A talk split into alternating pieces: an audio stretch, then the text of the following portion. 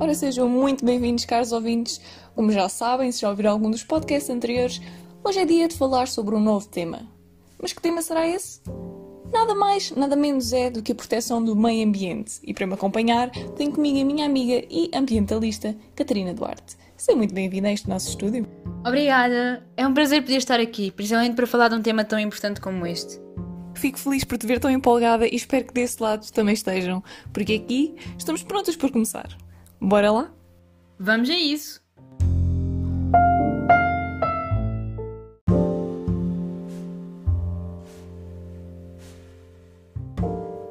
Existe assim alguma coisa que gostasse de começar por dar a informar aos nossos ouvintes? Ui, existem tantas! Mas podemos começar pelo que é o meio ambiente.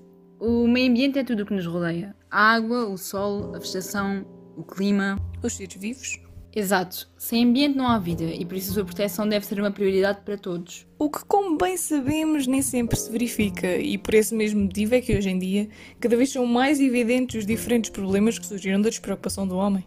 E tu sabes dar-me alguns exemplos? Hum, ora, temos a poluição do ar e da água, por exemplo. Temos a extinção das espécies, outro exemplo. Hum, o aquecimento global e as alterações climáticas. E infelizmente a lista não para por aqui. Comecemos então por estes exemplos. O principal motor das alterações climáticas é o efeito estufa, que é um fenómeno natural, mas quando é intensificado, torna-se prejudicial ao nosso planeta. É originado pelos chamados gases de efeito estufa, que estão presentes na atmosfera e que garantem que parte do calor que chega ao planeta fica retido. Ok, e é então esse calor que vai provocar um aumento da temperatura na Terra, certo? Sim, Joana. E em relação à poluição da água, esta é provocada de diversas formas.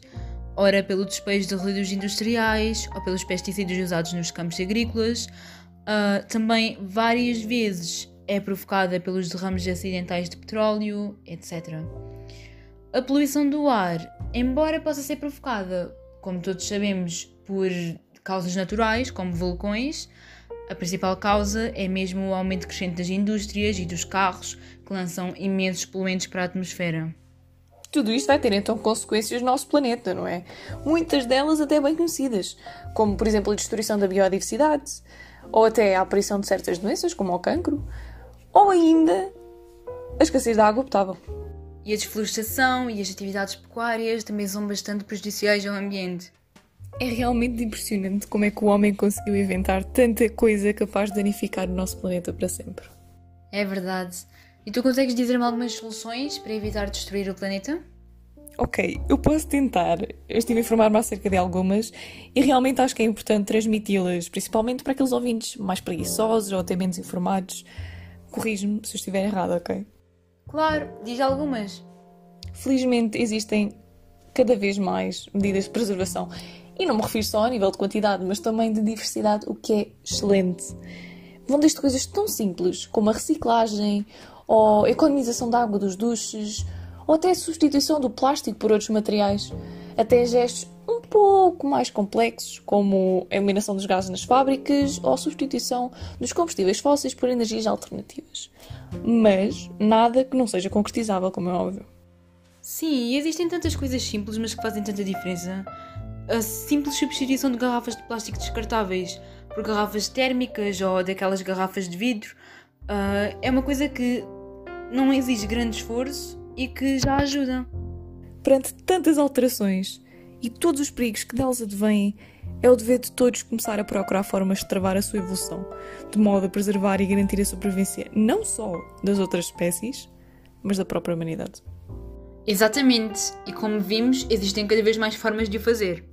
Catarina, muito obrigada por teres aceito o convite. Foi um prazer ter-te aqui e acredito que tenhas esclarecido ou até mesmo aberto os olhos a muitos dos nossos ouvintes. O prazer foi todo meu. É sempre importante tentar transmitir um pouco do que se passa realmente com o nosso planeta, para que assim se possa fazer a diferença.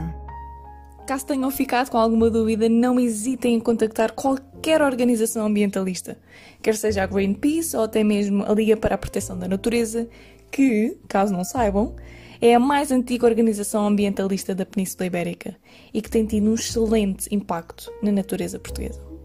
Catarina, muito obrigada mais uma vez. Obrigada eu. Caros ouvintes, Eu sou a Joana e nós vemo-nos no próximo episódio.